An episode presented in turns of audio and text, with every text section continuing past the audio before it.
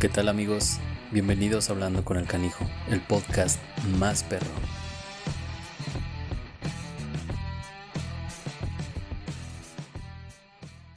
Pues bienvenidos, bienvenidos a Hablando con el Canijo, es el episodio 6. Eh, se están yendo volando estos, estos episodios, eh, me da muchísimo gusto.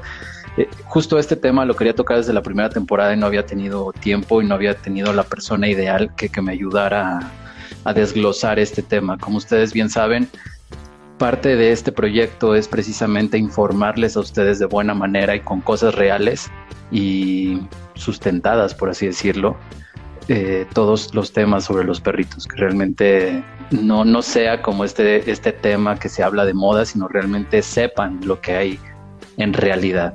Así que pues les traje a una persona que, bueno, no les traje, ella vino, le gustó y yo se lo agradezco muchísimo, eh, que es Pau. Eh, Pau es, es, la fundadora de Héroes por Adopción. Eh, me gusta mucho cómo lo hace y lo que hace, entonces por eso decidí que ella era la persona ideal. Así que pues Pau, muchísimas gracias por el tiempo, por, por darte este, este tiempo para platicarnos y sentarnos bien sobre la mesa, poner las cartas sobre la mesa sobre este tema que me, a mí me parece que es un tema muy delicado, que es un tema que, que va más allá de lo que realmente es el título del episodio, que son perros de la calle. Entonces, eh, me da mucho gusto que estés aquí para que nos puedas ayudar a desglosar bien y de buena manera este tema. Claro que sí, muchas gracias. Bueno, primero que nada por la invitación, por confiar pues obviamente en nuestro proyecto y en toda la labor que hacemos para poder venir a platicar de un tema pues digo que es tan complejo porque muchas personas han salido ahora que hay el tema animal, que así como hay temas que se ponen de moda, pues este no es un tema de moda, más bien es un problema social en la cual yo creo que todos nos debemos de involucrar. Entonces yo feliz de poder hacer esta plática, de poder ayudar a las personas que, que están sus posibilidades también sumarse a este tipo de proyectos o que pueden hacer algo de impacto en sus colonias, en sus estados, porque Realmente eh, las cifras que manejamos en México de maltrato y de perros y gatos en situación de abandono es terrible. Entonces, muchas gracias por este espacio. No, hombre, gracias a ti. Eh, precisamente esa es una de las, de las razones por las que yo decidí hacer este, este episodio y hacerlo contigo, porque a mí también me parece muy alarmante este tema. Eh, creo que más allá de, de, todo esto de los perros, que es por lo que vamos a hablar, creo que tiene mucho que ver esa falta de empatía y esa falta de amor y de tolerancia que hay ya en la sociedad y que es muy fácil decir tengo mi perro y lo amo, me voy a cambiar, no me lo aceptan, lo dejo ahí, a la buena de, de Dios, que, que, pase lo que tenga que pasar, porque de eso me, me he enterado muchísimo con clientes. Eh, es un tema creo que ya de, de cultura, ¿sabes? Eh, me parece sumamente delicado, pero antes de entrar en este tema, creo que me gustaría que, que nos expliques y que nos digas qué, qué, es Héroes por Adopción y pues cómo, cómo nace la idea. Bueno, mira, Héroes por Adopción es un proyecto que la verdad, para la gente que yo la otra vez hice un en vivo con José Luis Carranza, que es un abogado animalista, que gracias a él se implementó mucho de lo que está en el código penal, bueno, para lo del maltrato. Y José Luis me decía, te conozco desde hace mucho tiempo. Y de esto estamos hablando que creo que a José Luis yo lo conozco desde el 2005, 2007 o antes. O sea, porque siempre he estado en la causa animalista, siempre he rescatado todas mis fotos de niñas en mis álbumes, es algo con animales en todo momento. Entonces esto era algo que yo ya traía, que yo siempre había rescatado, pero el Expo Adopción se funda realmente eh, a partir del sismo del 2017, cuando toma más fuerza este, este proyecto, porque me voy a repartir, haz de cuenta que ya ves que pasó lo del terremoto, este, yo junté camionetas para llevar asistencia, bueno, asistencia médica, llevamos doctores y llevamos despensas que nos donaron. Y yo decía, chin, yo sabía que me iba a lo que me iba a meter al ver, al meterme a comunidades, que iba a haber perritos, que me iba a traer camioneta llena de perritos. Y sí, fue así.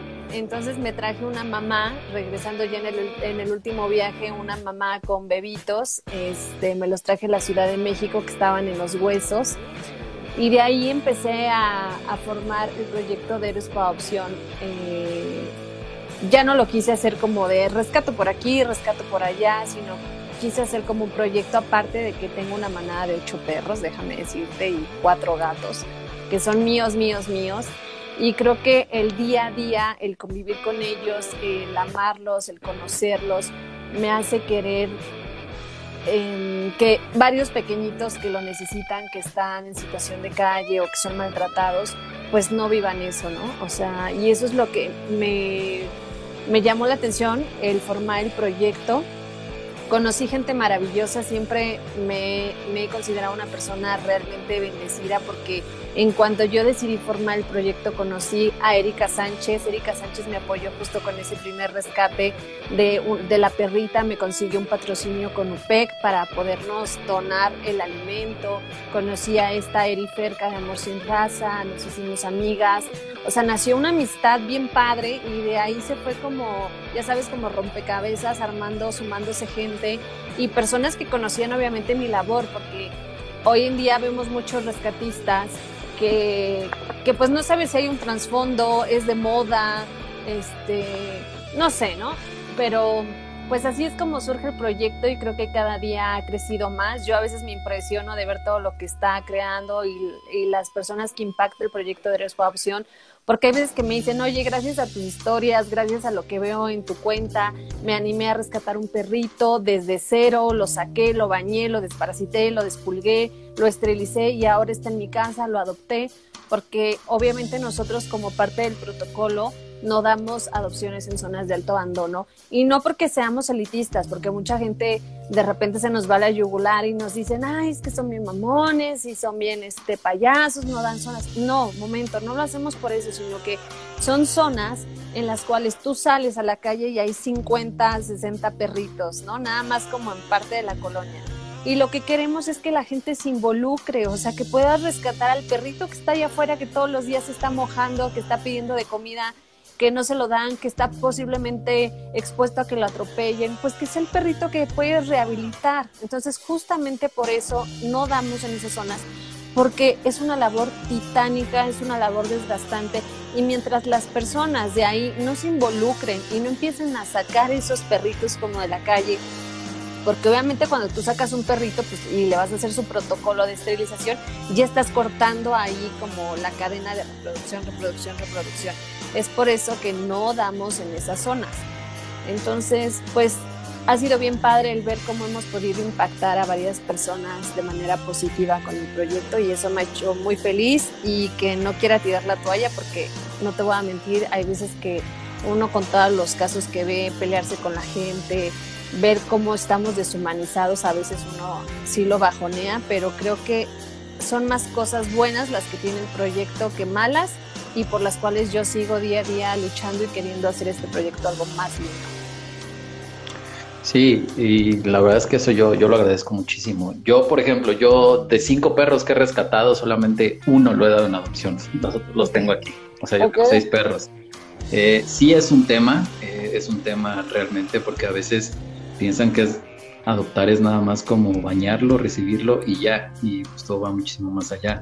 De hecho, aquí pusieron, eh, posiblemente es porque vives en zona de abandono, Estado de México, por ejemplo.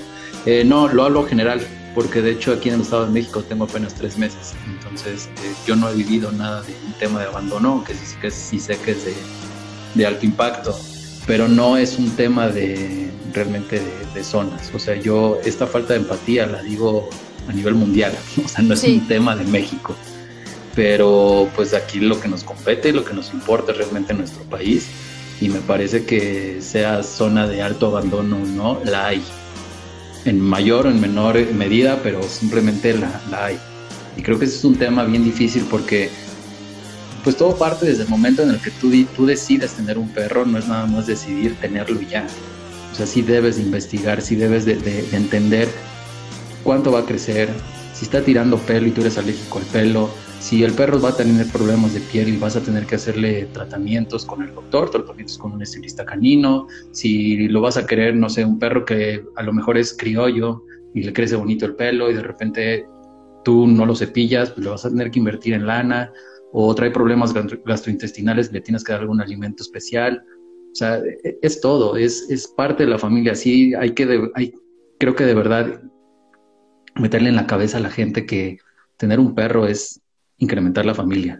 O sea, tener un perro ya es, es parte de, de, tu familia y es como pues, si fuera tu hijo, literal. O sea, más allá de, humanizar o no, eh, aquí el tema es que muchos sí piensan que tener un perro es tenerlo en la azotea o tenerlo nada más como de protección y pues nada, el tema no, no es así.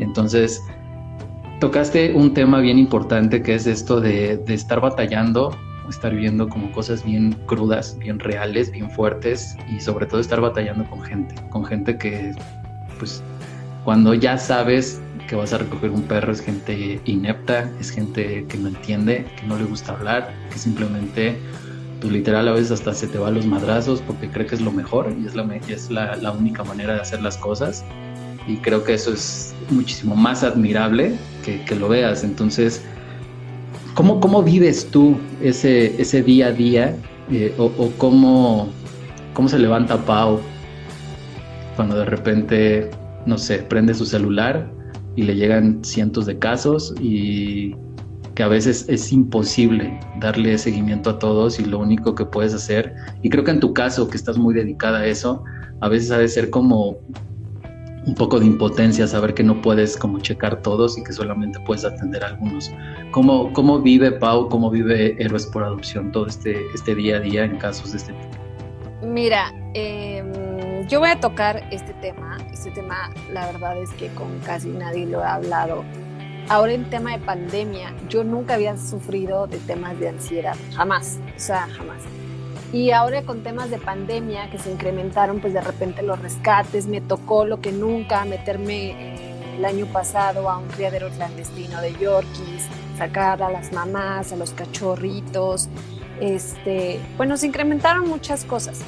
Y me empezaron a dar ataques de ansiedad porque yo quería, ya sabes, ya te sientes como la superheroína y quería abarcar todo y es muy frustrante de repente no, no poder hacerlo y también no solo por temas de espacio, por temas de protocolo de salud, porque las personas piensan que es agárrate un perro y ya, o sea, yo tengo una manada donde yo integro a los perritos que rescatamos y los tengo aquí en la casa y los tengo como si fueran míos, los subo a la cama, les pongo camita, comen con mis perros, pero para llegar a ese proceso yo tengo que hacer un protocolo de salud, o sea, tampoco se trata de métete un perrito aunque mis perros estén vacunados, porque hay un proceso y es lo que la gente luego no entiende, ¿no?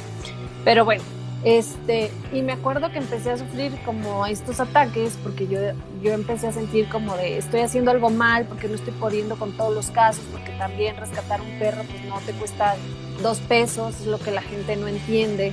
O sea, nosotros hemos, hemos dado a perritos en adopción y a los cuatro meses de que ese perro ya se fue, yo sigo pagando mis tarjetas de crédito o deudas en el hospital porque, o sea, hemos recogido perros atropellados o muchas cosas, ¿no? Y hubo una señora hermosa que para mí es un ángel y justo se llama Ángeles, la doctora, que me hace comunicación interespecie. Y un día me dio el consejo más sabio que me pudieron dar. Me dijo, en ti apréndete esto. Tú no puedes cambiar el mundo. No está en tus manos esa responsabilidad. Quítate este globo y este peso que traes encima y aprende a decir también no porque si no te vas a tronar tú, te vas a enfermar y no vas a poder ayudar y también tienes una manada muy grande que te necesita.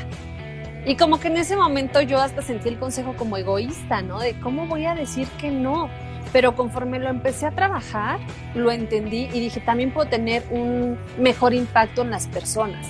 Porque ahora cuando me llegan con los mensajes de rescate un perrito, pero no lo puedo tener, le digo, hey, espera, vamos a hacer algo. La plataforma de para Adopción te va a ayudar, te va a coachar, te va a asesorar con filtros de adopción, este, con todo lo que necesites, pero aguántalo, tenlo en hogar temporal y vas a vivir esta experiencia porque ya en tus manos está el perrito. Porque te voy a decir algo, la gente estamos acostumbrados a de repente no querer tener obligaciones, no, no perder nuestra comodidad. Y el hecho de que tú integres a un perrito y que lo agarres es, puta, voy a perder mi espacio, qué chinga, ya sabes, perdón que sea mal hablada, pero soy, soy jarocha, entonces se me sale. Este, la gente no quiere perder su comodidad. Cuando nos mandan un mensaje y me dicen, oye, es que rescate un perro, pero tengo dos o tengo un perrito y no se llevan, y digo, no manches, o sea, Eri Perca, que la amo con todo mi corazón, a veces tiene 25 perros en su casa. O sea, y siempre se puede yo digo, puedes destinar un baño, una transportadora, pagar con pensión o ver con qué amigos, involucrarse. Ese es el tema de la sociedad y del problema en cómo tenemos esto en México, de que la gente no se involucra. Las personas creen que rescatar un perro es ir a ver a dónde lo botan. Y eso es algo que me han juzgado, me han criticado por siempre decir, pero sorry, es la verdad. O sea, sí rescatan un perro y los mensajes en cuanto yo me despierto, te lo, te lo aseguro, o sea, son 15, 20 mensajes de, me encontré un perro, me encontré un gato, ¿a dónde te lo llevo? Este, me lo puedes recibir, es que no lo puedo tener. Y yo digo, es que eso es lo que hace que la sociedad nos involucre y que seamos el primer país de América Latina con animales en situación de, de abandono. Entonces, mientras no hagamos un equipo como sociedad de decir, bueno, me encontré el perrito, voy a ver cómo le hago, yo me involucro, aquí tengo esta plataforma que me va a ayudar a buscarle buenos adoptantes, me lo van a postear, me van a asesorar de cómo darle una opción, cómo hacerlo responsablemente, pero yo los voy a ayudar yo les digo, no le carguen la mano. Nosotros no somos albergue, porque a mí respeto mucho quien lo tenga, pero a mí la verdad es que tenerlos como en albergue no es mi hit. O sea, nosotros buscamos, tenemos una, un equipo de fosters de hogar temporal, en donde los rehabilitan, los consienten. No sabes qué bendición de hogares temporales tenemos. Y el perrito se rehabilita mucho mejor a que estuviera en una jaula. Pero también tengo este eh, un refugio o albergues que son, hay un albergue que es de unos viejitos de 60, 70 años que con su pensión alimentan a 30, 40 perritos que han ayudado. Entonces imagínate, esos señores que apenas si pueden estirar su pensión, que apenas si pueden tener para sus protocolos, que se la pasan todo el día limpiando pipís, popós y todo. Encima decirle, ah, le llevo un perro, o sea, no es mala onda, pero es cargarle la mano a la gente que la, la, gente que tiene albergues, sorry, pero ya no tienen vida, o sea, viven para los perros que han rescatado. Entonces eso a mí a veces se me hace súper injusto y la verdad sí cagoteo a la gente cuando me dicen, es que lo voy a llevar a un albergue y yo, pero ¿por qué? Hay albergues que no tienen difusión, que la gente ni los conoce y perro que entró ahí, perro que ya se murió de viejo y que nunca va a ser adoptado. Y no porque lo tengan en malas condiciones, sino porque el albergue no tiene esa proyección, no tiene ayuda, estiran el dinero, no tienen croquetas, no tienen muchas cosas. Entonces, yo siempre he dicho que la solución para que en México cambie esta situación es que cada vez las personas se involucren más, nos apoyen en vez de darnos más chamba, pues, pues quieran involucrarse en esto, ¿no? La verdad es que es muy satisfactorio, no es fácil, sí lo voy a decir totalmente, no es fácil, pero la satisfacción que te da de haberte involucrado y ver ese animal que rescataste en una buena familia, eso es lo que lo vale todo. Sí, sí, y creo que es, es muy cierto esto de cuando rescatan perros, incluso hasta a mí me han buscado. Yo, la verdad es que yo desde un principio sí les digo no es conmigo y los canalizo pues con las personas que yo sé que pueden dar difusión más allá de un compartir, que es lo que sí puedo hacer, ¿sabes? Pero a veces, eh, por ejemplo, a mí me ha tocado mucho que de repente me dicen, oye, es que acabo de rescatar un perro, eh, quiero que me lo bañes. Dejo y luego paso por, él. Ya me conozco esa, ¿sabes? Sí. de te lo dejo y ya no voy por él. Entonces, yo en ese caso, pues sí les cobro como un depósito, choncho, si quieren.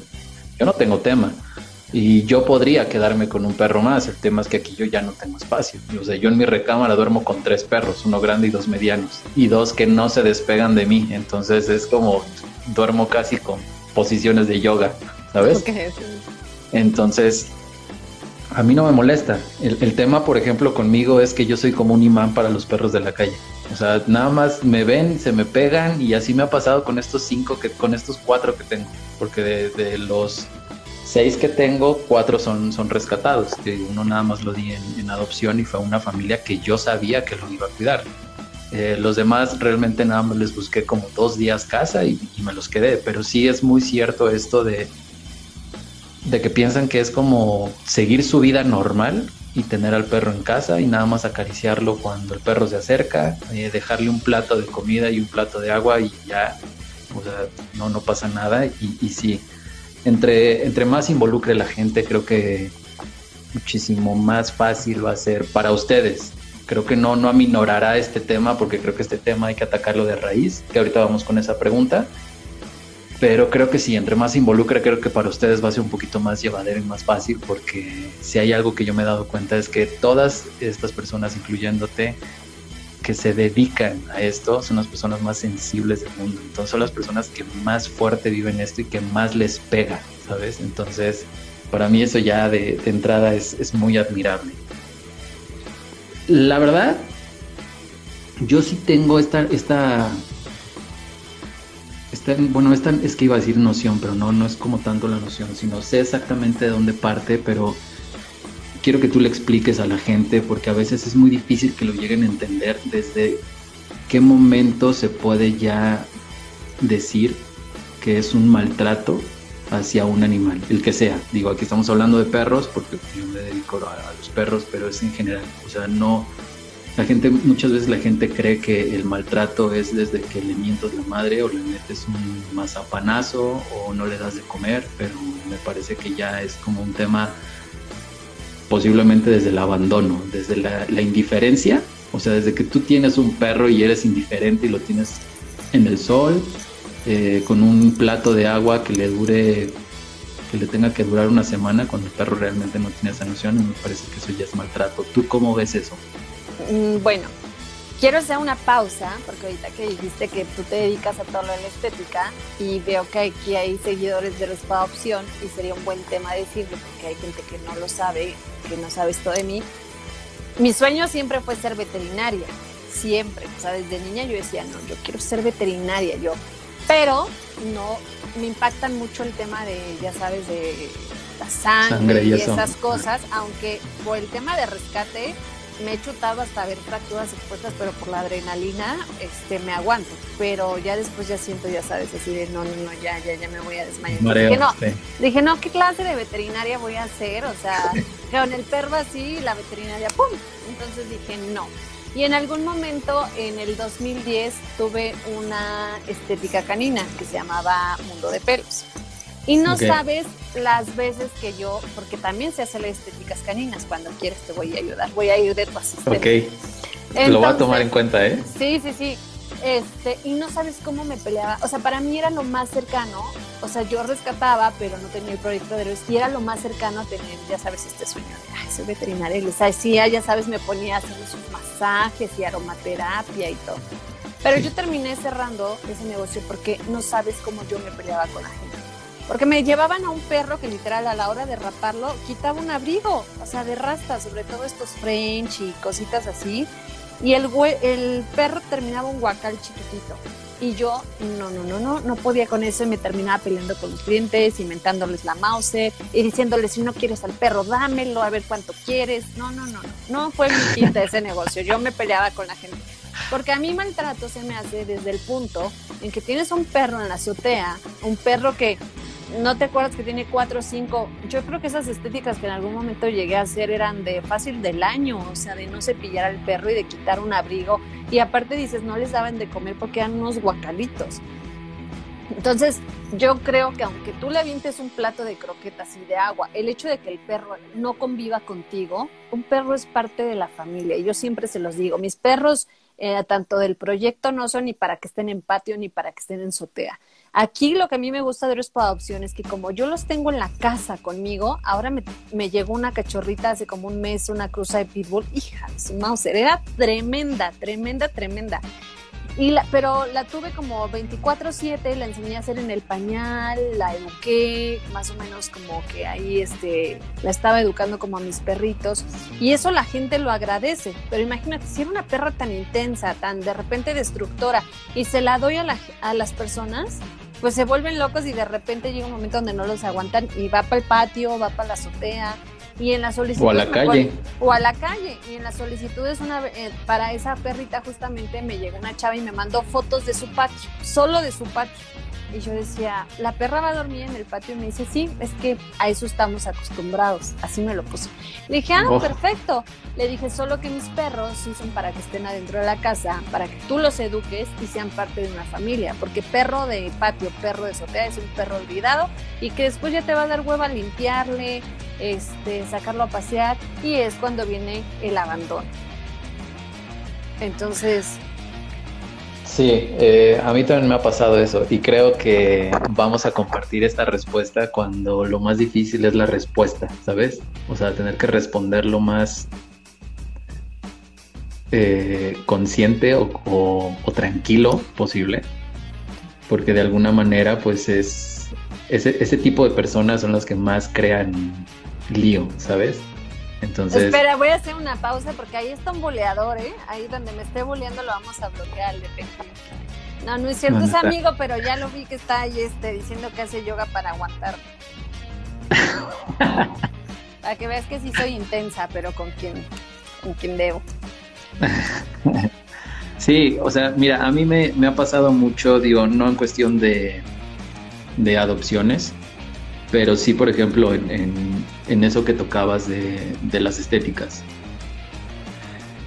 Creo que mi, concepto, mi tipo de negocio no hace que me lleguen este tipo de perros y cuando me llegan, pues realmente los rechazo no por un tema de, de mamonés, sino porque realmente mi negocio está dedicado a enseñar y educar al propietario sobre todo en buena manera que el pelo funciona para algo, el pelo está para algo, que es realmente proteger la piel. Entonces yo no tengo ni siquiera cuchillas para rapar. Pues, cuando es así, pues yo siempre los canalizo con alguien que sé que se puede rapar y que el perro va a estar bien. Pero este tema de, de que te lleven al perro así, a mí también es algo que me molesta demasiado. Y, y más porque, por ejemplo, me ha tocado a veces que me traen perros que según ellos tiene tres semanas que no se pillan y pues tú ya con la experiencia te das cuenta que no es un perro que no se pillan en tres semanas, es un perro que no se pillan en seis meses. Entonces, de entrada eso ya te molesta, que te quieran ver la cara cuando tú ya sabes, ¿no? Y, en segunda, pues yo no me puedo quedar callado. Entonces, mi, mi, concepto de negocio también es que desde el momento en que tu perro entra conmigo, estás en todo, en todo el tiempo del servicio, estás en contacto conmigo. Entonces yo te estoy mandando mensajes de cómo a tu perrito, te mando videos y todo. Entonces es muy difícil para mí tener este tipo de contacto con las personas que no están cuidando a sus perros porque me dan ganas de hablar hasta con groserías y no puedes, ¿sabes? Entonces creo que a ti te pasa exactamente lo mismo, creo que es un tema súper difícil el, tratar de controlarte como para ser un poquito más tranquilo, por así decirlo. Y más, por ejemplo, tú ahorita que dijiste que eres jarocha, me parece que la, la sangre te hierve a más no poder y es como si quieres mandarlos al carajo en cuanto, en cuanto ves cosas que son como, güey, no, no, no hables por hablar, ¿no? Sí, totalmente, totalmente. Me controlo mucho y la verdad es que Luis Héctor, que es mi esposo, siempre me dice, Pau, es que no contestes así, es que sé más política. Le digo, es que sabes que llega un momento donde empiezas el día, ya sabes, como, como tranquila, y te van llegando los mensajes, los mensajes, los mensajes, y dices, no, es, es, imposible a veces poder lidiar con las personas, porque si llega un momento donde dices, no puedo, o sea, hay mensajes que me ponen así de, oye, encontré esta caja con gatitos y me mandan la captura de la ubicación, o sea, ni siquiera la ubicación es como para, así que se ve como, ya sabes, como el radial de más o menos dónde están. Y yo digo, yo creo que la gente de pensar que literal estoy así en mi casa como diciendo, a ver, estoy esperando qué mensaje va a llegar. Y pues no es así.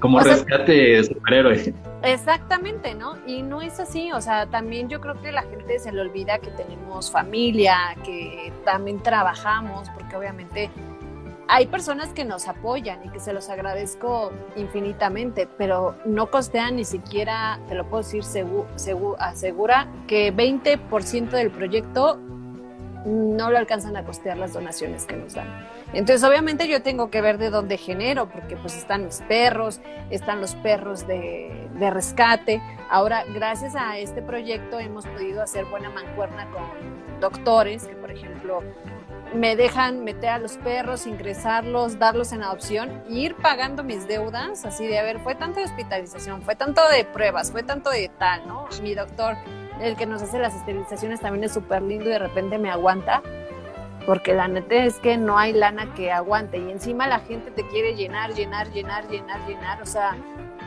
yo creo que el que hagan eso sí nos bajonea a nosotros y llega un momento donde o aprendes a lidiar con las personas y decir no, que es mi caso, o sea, tratar de involucrarlas y sí ahora decirles, sorry, no puedo, te ayudo con todo, pero no me lo puedo traer porque estamos saturados, etcétera o hay cuentas que han cerrado, o sea, que dicen, sabes que está muy cabrón, no puedo, y ya, dejan de rescatar. Entonces, creo que sí, volvemos a lo mismo, es bien importante que como sociedad, que como mexicanos, a todos nos, nos concierne este tema, porque no es nada más de, ay, pues es que ellos son rescatistas, ¿no? Ellos dedican su vida, pues que ellos lo resuelvan. No, en todo momento, desde la persona que tuvo un perro y en algún momento lo cruzó y no esterilizó o miles de razones te podría yo dar, es un problema de sociedad. Y hay personas que dicen, yo no quiero ver perros, no quiero ver perros porque me duele mucho. Pues sí, pues involúcrate y si no puedes adoptar, no puedes rescatar, por lo menos al perrito que estás viendo en la colonia, que tiene sus, sus credenciales todavía ahí, pues llévalo a esterilizar. Esa es una de las soluciones que yo creo que vas a tocar esa, esa pregunta un poquito más adelante, pero ese es el clavo, la esterilización. Sí, eh, sí, yo quiero enfatizar justo ese punto que, que tocaste de, creo que la gente realmente tiene la seguridad de que ustedes como fundación o como organización no hacen nada o sea, que realmente nada más están cuidando los perros, que no se peleen entre ellos, que les dan de comer y, y ya, ¿no? O sea, que tienen como patrocinadores o que la gente les dona y ya. Y realmente, pues no, o sea, independientemente de que tengan vida, de que tengan eh, un, un, trabajo, que diga que tengan una familia aparte, pues sí necesitan trabajar, ¿sabes? O sea, no es como que, ay, voy a hacer una fundación porque no se hace nada y ya voy a estar aquí así tirado en mi cama a ver qué pasa. Porque tengo dos millones de dólares, tengo dos millones de dólares en mi cuenta, no sé qué usarlos, voy a crear una fundación. Ajá, sí, sí, sí, sí, y, y, no ven como que todo lo, el trasfondo que hay en ese proyecto que no es nada más decir, ah, si le voy a poner ares por adopción, voy a recibir perritos, voy a, abrir una, una, cuenta en un banco y que vengan las donaciones y ya está. Porque no, o sea, sí es un tema súper difícil. Si para mí, que no me dedico a eso, ha sido muy difícil el de repente adaptar a mis perros a que llegue un nuevo perro, o sea, imagínate tener perros que son de la calle, que son perros abandonados, que son perros antisociales, que muchas veces son defensivos, que están muy asustados, están muy enfermos, entonces hacerlos convivir entre ellos con este nivel de, adrenalina que es muy distinto, eh, es muchísimo más difícil. Y más, por ejemplo, con ustedes que tienen que ir aprendiendo con el día a día, porque tampoco es como que haya una escuela de, perros en, en adopción o de fundaciones para perros en adopción para que ustedes puedan saber el paso a paso. O sea, creo que eso es muchísimo más admirable porque ustedes empiezan como principiantes realmente, sin saber nada, como por amor al arte, amor a los perros, y poco a poco van aprendiendo, ¿no? Sí, sí, sí. Y creo que también ahora he tratado ah, en las ferias que nos han invitado de adopción hacer pláticas de concientización, decirle a las personas qué hacer desde que te agarras un perrito de la calle y te lo encuentras este, y realmente quieres ayudar. Voy a decir algo que a lo mejor me van a criticar, crucificar por lo que voy a decir a continuación, pero lo voy a decir. Este, yo creo que cuando ves un perro que estás en la calle y tú consideras eh, que te lo vas a llevar porque el perrito este, no quieres que esté en la situación de calle, yo creo que antes de tomar una decisión tan importante, debes de hacerte varias preguntas y una de ellas es, Estoy consciente de que me voy a hacer cargo de él, puedo hacerme cargo de él, tengo los medios para poder hacerle un buen protocolo, tengo la paciencia para lidiar que es con un perrito que a lo mejor no sabe hacer sus necesidades este, afuera, que a lo mejor me va a romper unas cositas, que a lo mejor va a llorar porque va a estar en un lugar extraño. Voy a tener la paciencia de, esperar a que llegue su familia y si te hiciste esas preguntas básicas y fue sí, sí, sí, sí, sí, este, pues adelante, ¿no? Porque ves a un perro que está en la calle y de repente dices, oye, inmediatamente, yo creo que eso es como el chip de lo agarré y es, oye, me encontré un perro, no lo puedo tener, ¿a dónde te lo llevo? Este, entonces, como para qué lo agarraste, no es mala onda, pero a lo mejor atrás de ti venía una persona que se iba a hacer esas preguntas y que iba a decir, yo sí me voy a aventar el paquete de rehabilitarlo, rescatarlo, etcétera. Y este, y, si lo hubiera hecho, ¿no? Y tú ya lo quieres ir a dejar o ver o no te puedes hacer cargo de él, etcétera. Ahora, no todos los perros nos piden ser rescatados, eso es algo que yo he entendido y que le agradezco a Dios que haya iluminado mi cabeza porque yo creo que hay gente que cuando empieza a rescatar, sales y quieres agarrarte a todos los perros de la calle y y decir, vámonos, te voy a rescatar. Y hay un video que se hizo viral, un TikTok, de un perrito que decía, no, yo ya me la sabía, yo andaba en la calle, no sé si lo viste que, ah, se movía. Sí, sí, sí, yo en la calle y esta vieja me agarró, que porque es de los de, de adopta, no compres, que no sé qué, y, y, me agarró y que el pinche perro, yo pensé que me iba a dar comida y me da de sus croquetas y no sé qué. Hay perros que, neta, yo he conocido perritos que son felices, que toda la colonia les da de comer, que ellos ya se saben andar en la calle y que la gente los ha querido adoptar y no quieren, no, no son perros que les guste estar encerrados porque ya son vagales. Ahí qué se hace? Se hace que se le quitan las credenciales, se esteriliza para que no esté en cadena reproductiva, pero dejas al perro porque ese perro no, no es que no sea adoptable, es que no es un perro que esté acostumbrado y que quiera estar encerrado. O sea, romantizamos muchas cosas también, que es que ese perro debe de estar en una casa y no sé qué. Yo creo que si los animales hablaran dirían, ¡ay, qué estás haciendo! No quiero estar adentro, ya, no me estás rescatando, no quiero tus croquetas, yo soy feliz con el, con el de los tacos, ¿no?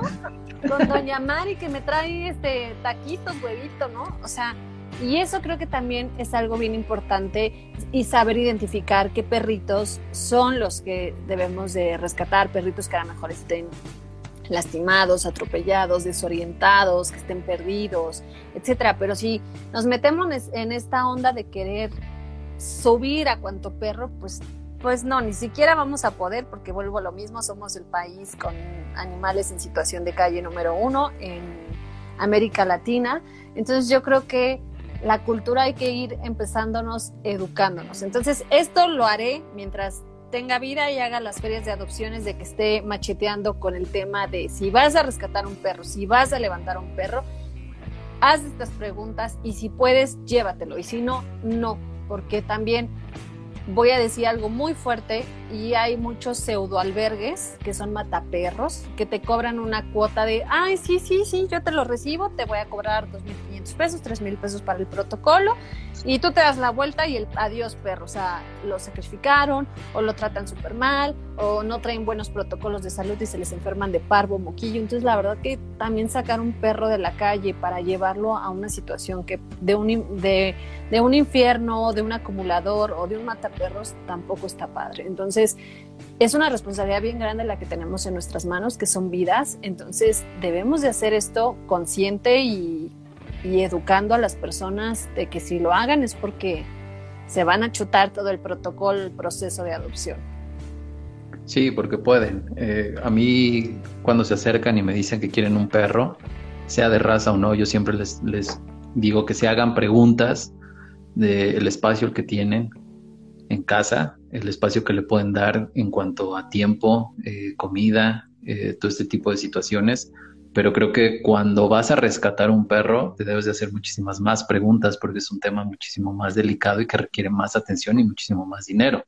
Aquí Mildred dice, es difícil cuando uno adopta a un perrito en circunstancias complicadas, cuando uno no tiene experiencia, sería muy bueno crear espacios que den apoyo a los primerizos.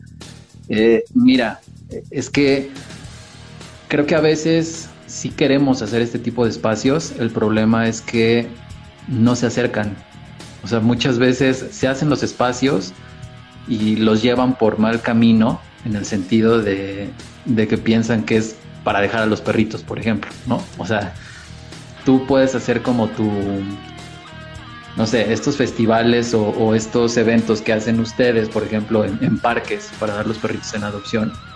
Y muchas veces yo creo que te ha llegado, porque yo lo he visto, gente que llega con perros así como de, oye, te traigo este perro para que lo pongas en adopción, ¿no? Que es así como de, no, güey, o sea, esto es para que tú veas los perritos que yo he rescatado, que ya tienen un protocolo, que ya, ya están sanos, que ya están listos para que los amen en sus casas, no para que me traigas un perro que probablemente no es por discriminar y tal vez esto pueda ser un tema delicado, pero pueda llegar a contagiar a los que ya están bien y, y que no se ha llevado un proceso de, no sabemos cómo sea socialmente, no sabemos cómo esté internamente, no sabemos cómo esté incluso externamente. Eh, muchas veces los perros que tienen moquillo ya traen un tema neurológico y ese tema a veces puede ser un detonante para que se, desconecten por completo porque yo tengo uno. Entonces, eh, a veces no quiero decir que, que, el país, y creo que también va a ser un tema delicado, es que creo que este, este tema se da como para muchos puntos delicados, pero a veces se piensa que el comodismo es, la mejor solución cuando ya no puedes con algo, ¿no? Entonces, tocaste eh, un, punto muy importante y de aquí va a, a, meter la otra pregunta, que es precisamente la situación que está viviendo el país actualmente en cuanto a perros abandonados. Deja tú ya el, maltrato, o sea, incluyamos el maltrato sin tocarlo como tal, pero el abandono cree que hay ya realmente en, el país, la situación que, que, hay ahorita, independientemente de la pandemia, ¿cómo, cómo lo vive Héroes por Adopción? O sea, ¿cómo, cómo lo vives tú? Porque me, me, imagino que desde que empezaste tú esta fundación, yo creo que en 24 horas, a lo mejor 20, te la pasas estresada, nerviosa, tensa, porque no sabes cómo está la situación de los perros, no sabes qué qué caso te va a llegar ahora, cómo lo vas a poder resolver, con quién lo vas a poder canalizar, si lo vas a poder llevar tú. ¿Cómo, cómo ves tú la situación del país? Mira, eh, sí es algo muy triste y algo muy alarmante. Yo lo vuelvo a repetir, yo convivo con mi manada todos los días, dos de mis perritas, o sea, están siempre conmigo, o sea, ellos se duermen conmigo en la recama y creo que ese, ese tema hace que cada día me sensibilice más y que justo quiera que más perritos o que animales no sufran porque veo a mi manada reflejada en esos animales. Por eso también yo creo que quiero de repente tomar casi todos los casos, pero he tenido que ser muy objetiva porque este es un proyecto muy grande, el tema de meterte como como al, a todo el tema de rescate, yo lo he dicho que es como el narcotráfico, que una vez que entras ya no puedes salir. Entonces es muy difícil como no tomar casos. A veces yo le digo a Héctor, este, ya no vamos a rescatarnos, vamos a dar un break. Acto seguido, al día siguiente ya tengo una camada de gatitos o ya tengo esto y me dice, oye, no que nos íbamos a dar, es que yo no puedo decir que no, o sea, ya sabes. Así, pero lo dije ayer, no hoy. Ajá, lo dije ayer, este, y estaba hormonal, hoy, hoy ya es otro. Este, sí es complicado porque pues no vivimos, yo que más quisiera vivir en un país como ya sabes, Holanda o estos países que no tienen animales en situación de calle y disfrutar solo a mis perros. Pero a mí también los perros me huelen, o sea, yo salgo y, me dicen, tienes un ojo biónico, porque yo digo, ahí hay un perro atrás de ese poste, de esos contenedores de basura y que ya sabes, nada más se le ve así el piquito de la orejita al perrito y yo ya lo detecté, ¿no? Y, realmente me encantaría poder en algún momento decir, ay, ya qué padre, podemos disfrutar nuestra vida sin estar saliendo y ver perros, porque es impresionante la cantidad de animales que están en situación de calle. Y déjate aquí en ciudad que de repente seguimos viendo los casos eh, de, oye, se encontraron perros, porque Eres por Adopción trabaja como con varias plataformas, desde los perritos, desde las plataformas que están buscando, que subió, oye, se encontró tal perro, estamos buscando a los dueños, hasta mis hermanos de causa, Amor sin Raza, Adopta, bueno, todas las cuentas que se dedican a esto. Y ves casos, casos, casos, casos, y dices, ¿cuándo vamos a acabar? O sea, yo veo que Eri Eri de Amor Sin Raza hace campañas y campañas, se fue a Bacalar y a Quintana Roo. Es que Eri no para. Sí, hacer campañas de esterilización 350 y también dices, bueno, está, está en marcha y hay campañas aquí, Nitinesa hace 50 también campañas en las vías de, un tren que hay una cantidad de abandono impresionante ahí. Y decimos, todo el esfuerzo que estamos haciendo y no para, no para, no para. Claro, porque la gente sigue sin sin entender este problema, sin esterilizar, sin verlo como, como lo que es. O sea, mientras la gente no se involucre, no haga algo, si no puedes rescatar, si no puedes este, esterilizar al perro de la colonia, si no puedes adoptar, pues donen, donen a campañas de esterilización, apadrinen siempre hay alguien, siempre hay un loco de los animales en la colonia con el que te puedes acercar y decir, oye, yo no puedo hacer nada, pero pues, aquí está una esterilización.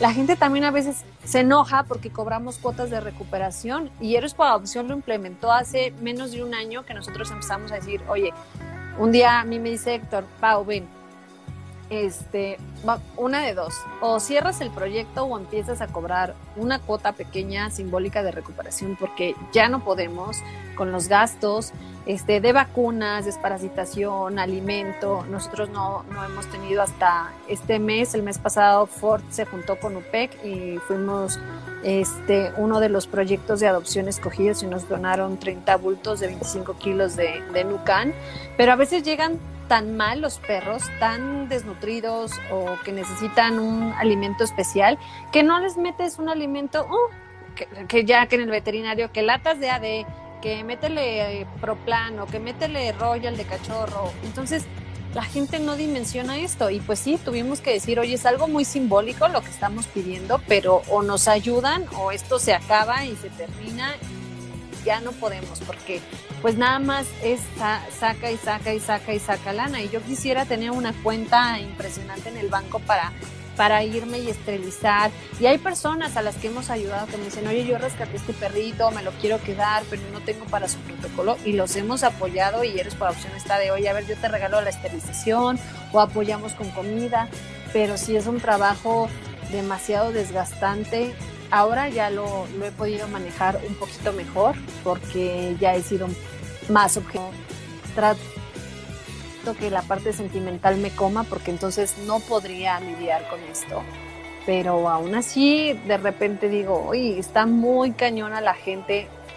Yo creo que también las personas piensan que nos volvemos muy fríos y con el caso del perrito de Planepantla de Silver, yo vi la noticia, el video ni siquiera lo pude ver, pero yo nada más leí la infografía y berré, o sea, estaba llorando y yo dije, ¿cómo es posible que estemos cada vez más deshumanizados que una familia un domingo, en vez de ser, yo crecí con esto de domingo familiar y júntate a la comida, todos unidos, y sea ahora la gente de, pues juntémonos el domingo, subamos a matar al perro, a apuñalarlo y a pegarle. Dices, no puedo creer, yo creo que lo más peligroso, y estamos viviendo una pandemia que se ha llevado a mucha gente, a muchas personas, que nos debería de haber sensibilizado, creo que la gente terminó más loca. Sí, como que la gente está más loca, este, más, menos empática, más dañada. Entonces, híjole, yo creo que sí, no sé, yo creo que toda la energía me la mandan de allá arriba para aguantar y poder luchar día a día con este proyecto, porque sí hay veces que emocionalmente sí, sí he tenido días donde digo, ya no puedo, o sea, voy a cerrar el proyecto porque ya no puedo lidiar con esto, ya no puedo lidiar con las personas. Y eh, esos son los días que me llega a lo mejor un adoptante que me dice, mira, Pau, me llevé al perro a la playa y mira sus vacaciones. Y el perrito que ya sabes que había estado súper mal, súper fracturado, y ver eso es como de, y siempre llegan esos mensajes, ¿eh? Justo cuando yo ya estoy así, oye, y digo, no, no, no, no, esto, esto, esto está bien, esto es la mejor recompensa, me voy a dormir y mañana le voy a seguir. Y así es como renovamos energía en el proyecto. Sí, siempre, justo te iba a decir eso, siempre pasa que cuando uno quiere tirar la toalla, siempre, si estás haciendo bien las cosas, va a llegar una señal que te va a hacer cambiar de parecer. Entonces, Qué bueno que no la has tirado. Eh, yo sí, de plano, yo no podría hacer algo así. O sea, realmente yo soy de mecha muy corta y a mí esas situaciones sí, sí me pegan. Creo que yo sí sería como el loco de los perros, ¿sabes? O sea, si yo rescato un perro, pues, me lo quedo. No podría yo darle una adopción. Entonces, sí, ese es un tema súper difícil. Oye, eh, antes de, seguir como la otra pregunta que te quiero hacer, eh, ¿tu esposo Héctor es, lleva contigo la fundación? Sí, sí, y la verdad es que lo agradezco porque pues yo cuando conocí a Héctor, este, no estaba el proyecto, lo formamos juntos y él no era tan animalero, no era tan animalero.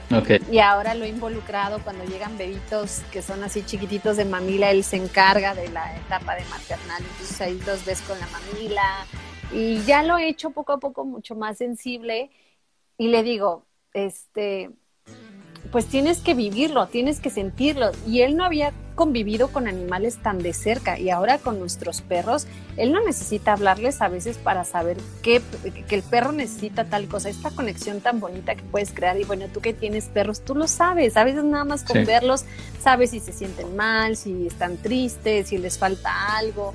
Entonces lo he sensibilizado muchísimo en esta parte y creo que Héctor es parte fundamental. A veces no sale y yo me he sentido súper mal. Este, hay días que he tenido que hacer en vivo o que tengo que hacer algo y que le digo, Héctor, pero tú me dice, no, es que la gente te espera a ti porque tú, a ti te conocen.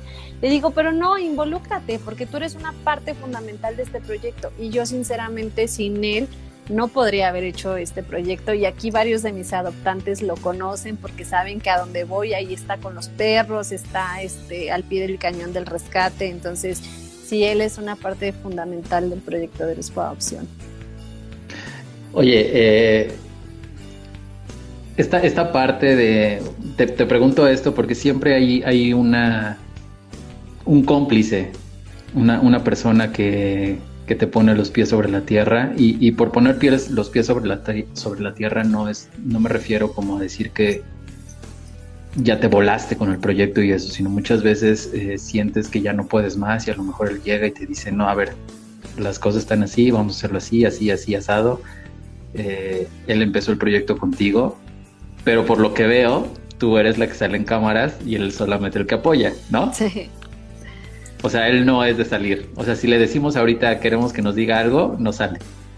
Sí, sí sale, sí sale, pero ¿qué, crees que es bien raro porque es penoso con la página de Despo Opción, pero él graba un canal de Geeks, se llama The Geekbox, The Geeksbox Channel y habla todo el tema de vintage, hace sus videos de YouTube, entonces es como muy contradictorio porque aquí se chivea mucho, pero por allá está este, creando su contenido y sus videos pero sí, sí sale. Pero él siempre ha sido mi, palanca, porque cuando empecé el proyecto yo lloraba y yo no quería entregar a los perros, ya sabes, este es el perro y se lo estaba llevando a su casa y así como, ya sabes, como jalándolo así, pero sí lo vas a cuidar, ¿verdad? Pero sí te lo voy a dejar sí me vas a mandar fotos, ¿no? Y ya sabes, así el adoptante así de sí, y Héctor así de pau, suelta al perro. Y yo, sí, no, no, pero sí. Y salíamos y yo berreando así de, no, yo quiero regresar por el perro, nadie lo va a cuidar como yo. Y me decía, oye, dale chance, es que no te puedes quedar a todos los perros. Y gracias a él, yo no soy una loca acumuladora, porque sí necesitas tener a alguien que sea tu freno de mano en esto si no te vuelves loca, porque empiezas a desconfiar mucho y creas tanto apego con el perrito que te da preocupación que esa familia no lo vaya a cuidar bien, este, que no lo vaya a tratar igual, que le pueda pasar algo. Entonces no lo sueltas. Y esta parte de yo poder soltar, porque ahora las personas cuando yo les llevo al animalito, pues ya me ven muy fresca y muy así de, cuídalo mucho, a mí me mandas mensaje. Y me dicen, ¿cómo le haces? Sí, 250 en vez de tres doritos después, 250 perritos después, pues ya puedes soltar, ¿no? Pero todo esto fue gracias a él que me decía, a ver, si no sueltas y nos quedamos este perro, nos vamos a llenar y ya no vas a poder seguir ayudando. Y todavía te faltan muchos pequeñitos que te necesitan. Entonces suelta, aprende a soltar, aprende a soltar. Y entonces él me ayudó mucho a trabajar esta parte de mí, de poder darle ese voto de confianza a las personas, de soltarle a mis pequeños y pues saber que si no suelto no puedo seguir ayudando porque también de repente mi manada pues lo, lo resiente, ¿no? Hay veces que yo tengo súper olvidada la manada y es que, ay, aguántenme tantito porque tengo cuatro o cinco perritos de adopción y tengo que ir acá y tengo que ir allá, entonces mis perritos no se me quedan viendo así. Y creo que sí es importante que de repente yo esté haciendo pausas como para, pues para consentir a mis perros, para apapacharlos, porque la verdad tengo una súper, súper, súper manada. Max, que es el gran danés, no sabes, o sea, se echa y llegan cositas así, los está besando y no, mis perros son lo mejor. También si mis perros no fueran, no cooperaran con el proyecto, creo que no podría hacerlo, pero la verdad es que tengo unos super perros y unos gatos maravillosos, entonces creo que ellos también este, echan mucho trabajo. Por eso es que mi logo, el de Eres para Opción, el original que te mandé, son, es, es mi manada. Y todavía faltan ahí cuatro perros y dos gatos. Habrá que agregarlos. Sí, ya los tengo que agregar, tengo que hablar con la persona que lo hizo. Oye, este, ¿cómo crees tú, digo, independientemente de, Sé que es, es una pregunta muy difícil porque es algo que, que, abarca muchos temas, pero ¿cómo crees tú que sería el inicio de, de atacar este tema de raíz o, o, de empezar a erradicarlo? O sea, ¿cuál crees tú que sea la, el primer paso para empezar esa, esa solución? Bueno, el primer paso yo creo que es el primer, el primero y la clave de todo es que esterilicen, porque todavía hay muchos perritos que no esterilizan los llevan al parque o los llevan a algún lugar, por ende hay también gente muy irresponsable que saca a sus perritos en celo, a sus perritas en celo, el perro se cruza, si es una perrita de casa, bueno, habrá la posibilidad de ver si los dueños de la perrita acomodan a los cachorritos, pero si es una perrita de la calle con la que se montó tu perro, pues tú te llevas a tu perro y ahí se quedó la perrita con no, ocho o nueve cachorritos, ¿no? Y algo que yo me he dado cuenta mucho en provincia y que luchaba mucho, por ejemplo, la, la familia de Héctor es de Cuernavaca y de un pueblito que se llama Mazatepec. Y yo desde que entraba al lugar, yo me quería subir a los perros, a todos los perros, porque veía, veía de todos, ya sabes, desde el criollito hasta el dálmata, el chihuahueño, todos en la calle y yo decía, porque aparte déjame decirte, cuando yo salgo a provincia me llevo un costal de croquetas, entonces Héctor ya sabe que tiene que pararse en cada esquina porque yo dejo alimento y etcétera, ¿no? Y me decía, no, no, no, es que ese perro tiene dueño. Y yo, no, y yo ya sabes, iba corriendo el perro y el perro llegaba a su casa y, y, el señor así de, oiga señorita, es que ese perro vive aquí, se llama el ratón y no sé qué, ¿no? Y yo así de ching, ¿no? La roba perros de Ciudad de México. Este, y la gente tiene esa cultura en, provincia de dejar salir al perro a dar la vuelta, como que sí. le abren a que se dé el rol ya regresa, pero están completos, o sea, están sin esterilizar. Entonces, obviamente, los perritos que se cruzaron y que hay perritas en situación de calle, pues las preñan, y las preñan, las preñan, las preñan, y se hace una cadena de reproducción, de reproducción, de reproducción. Entonces, yo creo que sí, como la gente que tiene perros, que son los dueños directos, esterilizaran y también en las colonias la gente se juntara de, oye, pues es que ese perrito, pues nadie de nosotros lo puede adoptar, pero vamos a resguardarlo cuatro días y le regalamos su esterilización. Híjole, eso cambiaría totalmente la realidad de los perros que vive México hoy en día. La esterilización. Esterilizar no solo es un acto de amor, porque también previene muchas enfermedades en nuestros animales, sino también evitas que siga habiendo cachorritos. O sea, a mí me ha tocado ver camadas. Esta camada por la que empezó el proyecto de adopción de Canela, no sabes, o sea, yo cuando me metí al predio este, a buscar a los cachorritos y salieron, porque me metí con la mamá y la escucharon y así salieron, eran radiografías. O sea, se les veía toda la columna, este, la columna vertebral y sus costillitas unas panzotas de parásitos buscando a Fendi, una perra también este, en las águilas, me encontré una mamá que tenía cachorritos y los cachorros con unas panzas así. No te miento, los perros sin esterilizar, los metimos en un kennel para traernos y bañarlos, etcétera. Los perros sin esterilizar vomitaron y defecaron lombrices y gusanos, sin esterilizar. No te quiero decir al día siguiente que sí administramos el desparasitante, cómo era esta habitación, que parecía que habían echado kilos de sopa maruchan y dices, no puede ser posible que, que, bebés tan chiquitos sufran tanto, de que se los coman las pulgas, de que estén parasitados, de que a veces están a, a mitad de la carretera y los atropellan. O sea, todo esto se puede evitar esterilizando para que ya no vengan más bebés, ya no vengan más cachorros a sufrir. Los gatos son los que también sufren muchísimo porque yo me he cansado de decir en el proyecto, si te encuentras gatitos en la azotea, no los agarres. La mamá, una gata que está eh, dando, bueno, dando de comer a gatitos, no sabes la cantidad de agua y alimento que consumen, porque ahora que yo he tenido gatitas gestantes aquí en la casa y digo, están cañonas, estas cómo producen y cómo comen y todo. Se va la gatita y la gente agarra la camada y nos escribe, oye, me encontré cuatro gatitos recién nacidos, no los agarren, sí. no los agarren, la mamá va a regresar, solo salió a buscar comida, pero ya los agarraron, ya impregnaron de olor, espantan a la ya gata, no los quiere. se quedan los gatitos, Sí, y así me, toca pelearme con gente en Facebook porque a los dos, tres días de nacido doy gatitos en adopción sin abrir los ojos, así ratitas. Entonces, hijo, sí, esterilizar, esterilizar, esterilizar, esterilizar es la opción. Sí, eh, este tema, por ejemplo, de, de, provincia también, me parece que no, no es nada más de provincia. En este caso yo sí apoyaría, por ejemplo, como programas en donde se pudieran dar pláticas, pero pláticas en donde no tengas que hacer que la gente recorra una distancia. Es que hay mucha gente es muy huevona, ¿sabes? Entonces como de, sí me interesa, pero ir, ay no, qué hueva.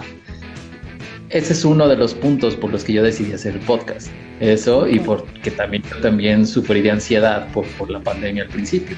Entonces, eh, los primeros meses fueron súper difíciles para mí porque pues cuando no conoces cómo es el virus, y te dicen que está muy fuerte, pues empiezas a usar Lysol y esas madres y yo ya estaba por dentro entre eso y los pelos de perro porque yo no me ponía cubrebocas, pues yo ya estaba con un dolor de, de, pecho y de repente como que sentía que tosía y todo y dije, ya, me va a dar, ¿sabes? Pero ya me va a dar, ese ya me va a dar, me duró como dos o tres meses.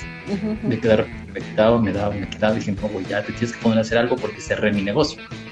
Entonces por eso creé el, el, este espacio para dar pláticas realmente que, que sí informen y que a lo mejor si hoy no se conectaron, pues todo queda ahí en Spotify, en iTunes Music, que lo puedan escuchar, que puedan tener ahí la información. ¿Por qué lo digo?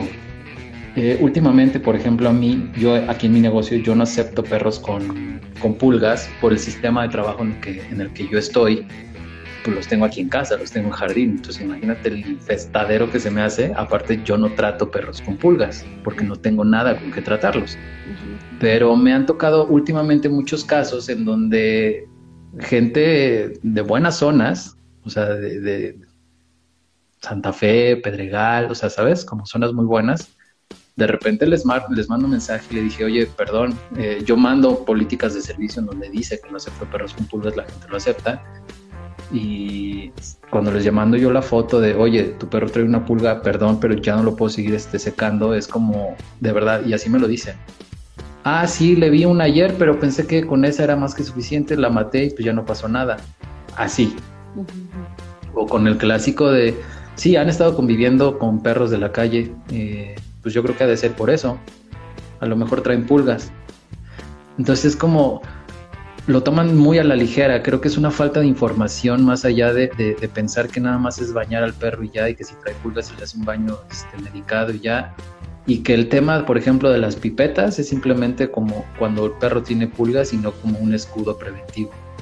Entonces, creo que va más allá de, un tema de, provincia, de, pueblo, porque hay mucha gente que, que, cree que es un tema muy, muy fácil, como muy, muy normal que no, no es peligroso ni nada. Entonces, por eso yo hago este espacio, porque creo que para ese tipo de personas es muchísimo más fácil que lo tengan a la mano cuando lo puedan escuchar y que en algún punto, y creo que lo he logrado, eh, como en, poca cantidad, pero lo he logrado, que la gente de repente me escriba y me diga, no sabía que tenías un podcast, pero tienes información muy clara y me ha ayudado. Eh, creo que está funcionando esa parte, pero no sé qué tan, tan viable sea hacer este tipo de programas como en eventos de, no sé, de delegaciones y todo eso, para hacerlo muchísimo más informativo, pero también como más útil, ¿sabes? Porque muchas veces invitas como que al profesional de medicina y lo hacen muy tedioso. Porque, por ejemplo, los médicos tienen esta manía de hablarte con términos médicos que no vas a entender y eso hace que no quieras ir. Claro. ¿no? Pues mira, ahora que fuimos a la feria de Punta Norte, yo la verdad dije, bueno, era la primera feria que hacíamos, este, ya oficial, y dije, pues van a llegar, pues, N cantidad de personas. Y cuando estábamos terminando de montar, o sea, yo creo que se juntaron como 100, 200 personas. Entonces, ahí como que me los agarré y antes de empezar el evento y decir hola, buenas tardes fue de esteriliza porque ya sabes, ¿no? Yo como comercial, este, y trato de ahí meter información. También en la página de repente subo historias, les platico como cuando me peleo. Tengo muy buena relación con la comunidad. Hay, hay adoptantes que se han vuelto mis amigos. Hay gente que ni conozco. Tengo una señora mega linda que se llama Hilde, que no la conozco en persona. Hemos hecho amistad de, por Instagram y ella mes al mes me dice, oye, flaca, es poquito, pero ahí te va, ¿no? Entonces justo digo, bueno, ella va para un gatito, va para la comida, va para esto. Pero tengo muy buena comunicación con ellos. Entonces, de repente, cuando hay cosas que me molestan, cuando hay cosas que me pasan, cuando hay avisos importantes o que mando un mensaje como de concientizar, las personas lo han aceptado bien. Hay gente que me ha tirado de loca y sí me ha dicho, ay, este, estás mal porque siempre estás criticando a la gente que quiere ir a dejar perros al albergue. Te digo que es, es un tema como ahí, como muy delicado pero, pero en general las personas se han concientizado también, han aceptado el hecho de que lo ves, un, o sea, como que no se ponen a pensar las personas que quieren llevar un perrito y cuando ya le dices, oye, tú te has preguntado si esa persona tiene para comer ella, deja tú los perros, ella ¿Sabes cuánto tiempo tiene esa persona sin poder ver amigos, familiares, ir a una comida porque tiene que estar todo el día limpiando cacas? ¿Sabes el estrés que tiene esa persona por si no junta las croquetas? ¿Qué les va a dar de comer esos 30, 40 perros? Si se les enferman, ¿tú lo sabes? ¿Tú sabes esa persona cómo vive? ¿Y todavía quieres llevar un animalito más a darle más chamba? O sea, a mí cuando descubrí ese albergue de viejitos, híjole, me dio mucha tristeza porque, pues imagínate una, dos pensiones o con lo que vivan y que encima la gente de repente quiera llevar perros. Es, es, es muy triste, ¿no? Entonces yo no me cansaré de decirlo, de, de, de darle esta información a las personas que los albergues no son lo mejor, porque también pues no está padre que metas un perro que a lo mejor anduvo ahí en la calle, que ya se la sabía, que ya le daban de comer los vecinos, y nada más tú por tu romanticismo decir, no, es que pobrecito perrito, me lo voy a llevar. Pero ¿dónde te lo vas a llevar? No, es que no lo puedo tener en mi casa porque yo ya tengo un perro y es muy consentido y se me va a deprimir y va a dejar de comer. Entonces lo voy a llevar, sí, lo voy a llevar al albergue en donde lo van a tener muy bien. Y el albergue es una jaula de dos por dos en cemento. ¿No? Sí, Entonces, no lo acaricia, donde no lo acaricia, no lo pegan. Ajá, donde el perro se deprime y va y ya se murió. Entonces, yo es algo que no me cansaré de decir, este, que los albergues no son la solución y los albergues no deben ser la opción si levantas a un perro. Entonces no te preocupes que aquí estaré dándoles lata y diciéndoles siempre que que la mejor opción será que se involucren. Y yo creo que cuando hay personas que se han involucrado, como por ejemplo mis, mis hogares temporales, que de verdad he corrido con muy buena suerte de tener personas maravillosas, tengo unos niños que, híjole, son increíblemente lindos, los amo, están adoptados ya como mis hermanitos. Y ellos terminan la camada, o sea, ya los doy una opción y dicen, ¿qué sigue? Pero, a ver, ya nos, ya nos quitaste estos gatitos, ya los diste en opción, pero no nos puedes dejar así, ¿qué más nos vas a traer? O sea, de que sabes de que fue tan, o sea, que amaron esta actividad de, de ser hogar temporal, de cuidarlos, de ver en las familias a las que se van, que te quedan ganas de repetirlo, pero eso no pasa hasta que tú te involucras, vives esta experiencia de hogar temporal, de cuidar a los cachorritos o a un perrito y ver que fuiste algo útil para la vida de un ser vivo, ¿no? Pero esto se lo tienes que transmitir a las personas, porque si no, se quedan con la idea de que no puedo, no, no puedo, no quiero, no quiero perder mi comodidad, no quiero recoger cacas, no quiero lidiar con esto. Entonces, hace falta que las personas tengan esta iniciativa y que quieran vivir esta experiencia. Y que dejen de verlo como un cargo, ¿sabes? O sea, es como, es algo que no, híjole, no, es, es mucha carga de trabajo, es mucha carga de tiempo, de desvelos, la neta no. Pero también está la parte bonita que decías de estos niños. ¿Sabes cómo van a crecer esos niños? O sea, ¿sabes con qué mentalidad, con qué vibra, con qué visión van, van a crecer? Bueno, ah. niños, niños tienen ya 21 años. O sea, ya, ah. ya no son como tan niños. No, son niños, yo dije 12 años. No, no, no, ya no son tan niños. Es que yo los veo chiquitos, pero bueno, ese es otro tema. Este, ya no son tan niños, pero sí ha sido súper padre yo he creado una familia en esas adopciones. O sea, yo ya tengo primos, yo ya tengo hermanitos, yo ya tengo porque nos apapachamos mucho. Y son los primeros que tengo feria y me mandan mensajes. Pero sí estamos ese día contigo, ¿verdad? ¿Y qué llevamos? ¿Y cómo te ayudamos? Y llegan sus, con sus playeras de Eres para Adopción bien orgullosos. Como alineación de equipo. ¿Y somos los titulares?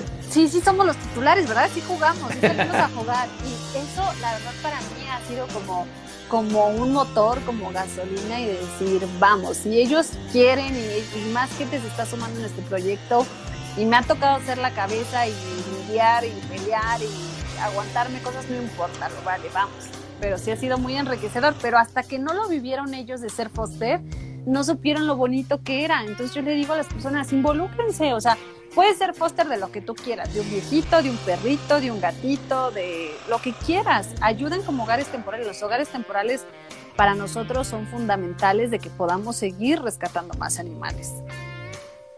Claro. Oye, eh, estas, estas preguntas creo que ya son como más bonitas, ya no son tan crudas para toda la gente que nos está viendo, ya no son como cosas tan feas, sino cosas, Mira, una espera, responsabilidad. Ahí está Mamá Altuzar, que híjole, Mamá Altuzar se va a ganar el premio Nobel porque también ha aguantado mis bajas desde que estoy muy de buenas hasta que estoy inventando madres. Es uno de mis hogares temporales favoritos y no sabes, también Ana, yo y se lo digo aquí en vivo y a todo color y con todos los seguidores que están escuchando, es alguien fundamental para mí. Hoy justo me mandó tres rascadores porque mi sueño es armar ahorita una habitación o una casita de, de gato completamente. Y fue de, oye, te mandamos tres rascadores, te mandamos esto. Entonces, esas son las personas que se necesitan en estos proyectos, en Héroes por Adopción, en Amor Sin Raza, en Itinesa, porque son las personas que nos hacen querer seguir trabajando y que te sientas apapachada y respaldada, porque hay veces que volteas y tienes un trabajo así enorme en tus manos de, de, todo lo de los rescates y volteas y está el grillo, ya sabes, de cri, cri, cri, cri, de que no hay Sí. nada, no hay donaciones, no hay hogares temporales, no hay gente diciéndote, oye, pues yo te echo la mano con algo. Y cuando volteas y ves un equipo de trabajo que sí se hace un equipo de hogares temporales y todos te dicen, bien, Pau, sí podemos, sí podemos, dices, vámonos. Sí, aquí dice que te quiero muchísimo. Ay, es mutuo, es mutuo. Oye, este, ya casi para despedirnos, eh, explícanos, porfa, para los que no saben qué es un, un protocolo de salud, cómo se lleva a cabo y qué es una adopción responsable. Porque la gente piensa que una adopción responsable es como, sí, tengo el perrito, le doy de comer, le doy agua, ya soy responsable, lo adopté bien. Bueno, hay dos cuestiones aquí. Este, para empezar, la- las personas que agarran el perro y te escriben y dicen, oye, quiero darle una adopción. Momento, no tienes ni media hora. O sea, tienes que aprender, primero que lo revise un veterinario para ver cómo está de salud, si, si está golpeado, si está atropellado, si está bien. Esperarte un tiempo de incubación, a ver si no tiene un moquillo, un parvo, o sea que son se dice cuarentena, pero nosotros manejamos una cuarentena de 14, 15 días para ver que el perrito no traiga nada. Sobre esos 15 días puede empezar un protocolo de vacunas, de esterilización, etcétera. Entonces, las personas que quieren dar una adopción responsable tienen que entender que no es como ya me lo encontré y a quién se lo voy a dar en adopción, porque si esa familia tiene un perrito y el perrito que llevaron tiene una enfermedad como moquillo, parvo, leptospira, lo va a infectar y en vez de que a la gente diga, ay, qué padre experiencia adoptar un perro, es no me vuelvan a traer un perro a la calle porque me enfermó o me mató a mi perro. Eso es algo bien importante que deben de, de entender, que un perrito que se recoge de la calle hay que hacer un protocolo de salud correctamente. No nada más es para un moquillo, hay una enfermedad que es muy peligrosa y que incluso se nos puede transmitir a nosotros los humanos, que es la leptospira. Entonces, nosotros cuando son perros que sacamos perros adultos de la calle, lo primero que hacemos es llevar al hospital, los dejamos, yo no soy muy fan de que estén enjaulados, pero cuando son periodos de, de estar viendo si trae o no trae, se quedan en el hospital para pruebas de leptospira y que le hagan todo su, su chequeo, ¿no? Este, y adoptar responsablemente también es que si tú vas a dar una adopción, pues lo lleves hasta su casa, te involucres, veas la familia, porque luego veo que anuncian los perros o los gatos en Facebook y es de te veo en tal metro y sin transportadoras o sin saber dónde van a estar, sin saber qué intenciones van a tener las personas. Entonces yo le digo, tú tienes una vida en tus manos, tú tienes que asegurarte, filtra ese adoptante como si fuera tu perro, como si fuera tu gato y lo fueras a dar en adopción. ¿Dónde te gustaría que quedara? Así haz la adopción con tus perritos. En Héroes para Adopción nosotros tuvimos la oportunidad de trabajar en algún momento con los de Petco y no quise yo trabajar ahí porque en Petco lo te das en muy buen protocolo, no te dan ningún animal sin esterilizar, pero te los entregan con copia de INE y comprobante de domicilio. Y yo decía, pero ¿y si llega un loco no sabes ni dónde vive y aparte si la INE es falsa y no sabes qué intenciones tiene el perro y luego cómo le da seguimiento. Entonces yo dije, no. Este, Héroes por Adopción los lleva directamente hasta su domicilio, me llenan requisitos, solicitud de adopción, hablo por teléfono con ellos, este, los vibro también mucho, si se puede hacemos visitas, si no, pues con lo de la pandemia yo entiendo que pues también no puedes estar metiéndote en las casas ¿no? de todas las personas, pero hacemos este, llamada, se los voy a dejar a su casa, me firman un contrato de adopción donde siempre los animales se van en situación de comodato, es decir, son propiedad de nosotros, pero yo te lo doy a ti para que lo tengas, lo ames, lo cuides por el resto de su vida, pero no lo puedes regalar, no lo puedes dar en adopción, no lo puedes vender. Y si hay un incumplimiento de maltrato, yo lo puedo retirar. Entonces, sí con ese tema yo sí soy súper estricta en tema de los filtros y protocolos de adopción. Los animales ahora que hemos estado dando, todos se han ido esterilizados, a menos que por la edad por ejemplo, si es un cachorro, un perrito de dos meses, pues no te lo puedo dar esterilizado. Pero firmamos una cláusula de esterilización donde la adopción es oficial una vez esterilizado, yo ya te entrego certificado y mientras pues yo estoy en el monitoreo y ellos están como foster o como hogar temporal porque, híjole, me he llevado muy, muy, también malas sorpresas y sobre todo ahí con con la gente del medio, luego la del medio artístico es medio complicada, piensan que porque las personas los conocen ya tienes la obligación de darles el animal o luego no quieren esterilizar. Entonces, para ahorrarme este, corajes o evitármelos, ya la mayoría se van esterilizados y los que no se van con una super cláusula y yo estoy encima de ellos todo el tiempo diciendo cómo está, este, tal fecha y si no, saben que el animal se retira, que no se esteriliza en el tiempo que les pedimos. Okay. Oye, ¿estas cláusulas que tú haces o los contratos que haces tienen algún respaldo? Sea, es decir, eh, digo, más allá de, de, por sí ya con una copia como del INE, la firma, eh, la letra y todo, ya tiene un, un, respaldo, pero, por ejemplo, ¿algo legal se hace?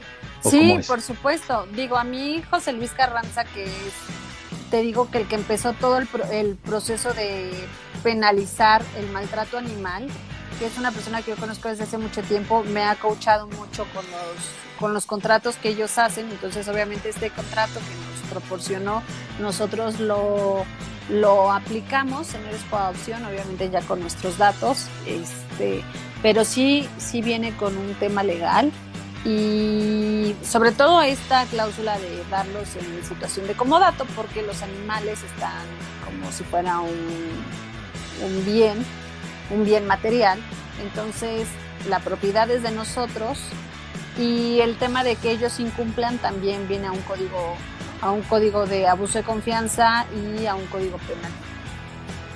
Ok, perfecto. Oye, pues ya como, como último, ¿cómo, ¿cómo te podemos ayudar? ¿Cómo podemos ayudar Héroes por Adopción? Mira, pues pueden ayudar desde... Una casa, una casa en Miami de descanso. No, no, no, no, porque se va a malinterpretar porque decirte que, que sí hay gente que vive de los animales, pero bueno, ese es otro tema. Este, pero no, mira, me pueden ayudar desde compartiendo las historias. Yo siempre les digo, si no quieres donar, si no quieres adoptar, si no quieres rescatar, etcétera, comparte las historias. O sea, a veces no nos quita nada que yo publico los pequeñitos, o sea, y compartirlos en su feed, porque a lo mejor ellos no van a adoptar, pero la persona que está viendo sus amigos o conocidos puede ser que se enamore de ese perrito. Entonces, desde el hecho de compartir las publicaciones que hacemos de estos chiquitos, nos ayudan bastante. Siendo hogares temporales y están sus posibilidades, con la pandemia mucha gente entró en home office, entonces decían, oye, pues yo estoy en home office y pues a lo mejor si me traes un gatito, un cachorrito, pues me sirve que me distraigo, me da terapia de amor y lo puedo cuidar porque estoy aquí en mi casa. Entonces, siendo hogar temporal, otra forma de ayudar es apadrinando o donando, apadrinar esterilizaciones. Hay personas que son de bajos recursos. Ahorita estamos con el caso de una señora súper linda que está en Ecatepec, que tiene siete gatos y es una señora de la tercera edad, que todos sus gatos están sin esterilizar. Entonces es algo como que dije, no, porque al rato se te van a hacer 17, 18 gatos, ya eres una persona mayor, hay que esterilizar. Entonces ahí alguien puede decir, no, pues es que yo le apadrino un gato. Las personas yo siempre lo he abierto de, oye, se van a operar tal día, si quieren venir, si quieren ser parte, si quieren conocer a los gatos, si quieren verificar que realmente lo que están donando se aplica. Yo he sido muy transparente y adelante. Incluso hay gente que nos ha donado y le digo, oye, ¿necesitas factura? O sea, que me donan para alimento, para el veterinario, ¿necesitas factura? Sí, ¿no? Y si me dicen que sí, yo les facturo la cuenta del hospital con la que nos están ayudando. O sea, he sido como muy transparente en ese sentido. Este, y pues la otra sería adoptando, o sea, que si tienen la posibilidad, el tiempo, el amor para otro pequeñito, pues que no, no se cierren, o sea, que, que puedan abrir su casa. Si yo tengo ocho, ocho perros, cuatro gatos, sí pueden con uno más. Entonces, pues prácticamente esas son las formas en las que nos pueden ayudar. Ok, pues ya está. Todos los que nos están viendo ya saben. Eh, muchísimas gracias, Pau. Gracias por tu tiempo. Eh, gracias a ti, gracias a Héctor por, por fundar esta, este proyecto. Eh, yo digo, sé que estamos de lado a lado, pero si en algún momento ustedes lo necesitan, conmigo cuentan para baños y estéticas, eh, yo se las regalo. Entonces, este, pues nada, ayudar, difundir. De nuevo, gracias por tu tiempo y gracias por lo que estás haciendo. Y pues no sé qué quieras agregar. Pues nada, muchas gracias por el espacio, porque yo sé que ya lo teníamos programado y por X o Y razón no se había podido, pero fue un espacio súper padre.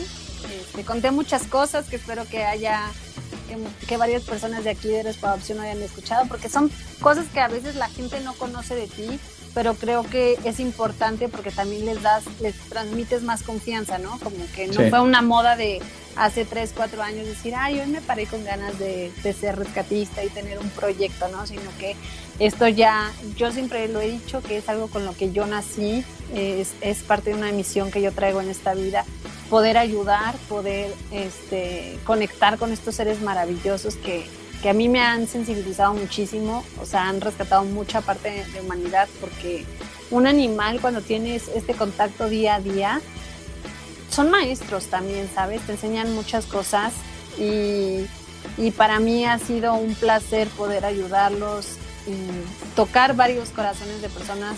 De verdad que es lo más bonito que, me, me ha dado este proyecto, el, el poder dejar una huella y saber que mi vida, que, que mi proyecto ha impactado de manera positiva en la vida de esas personas.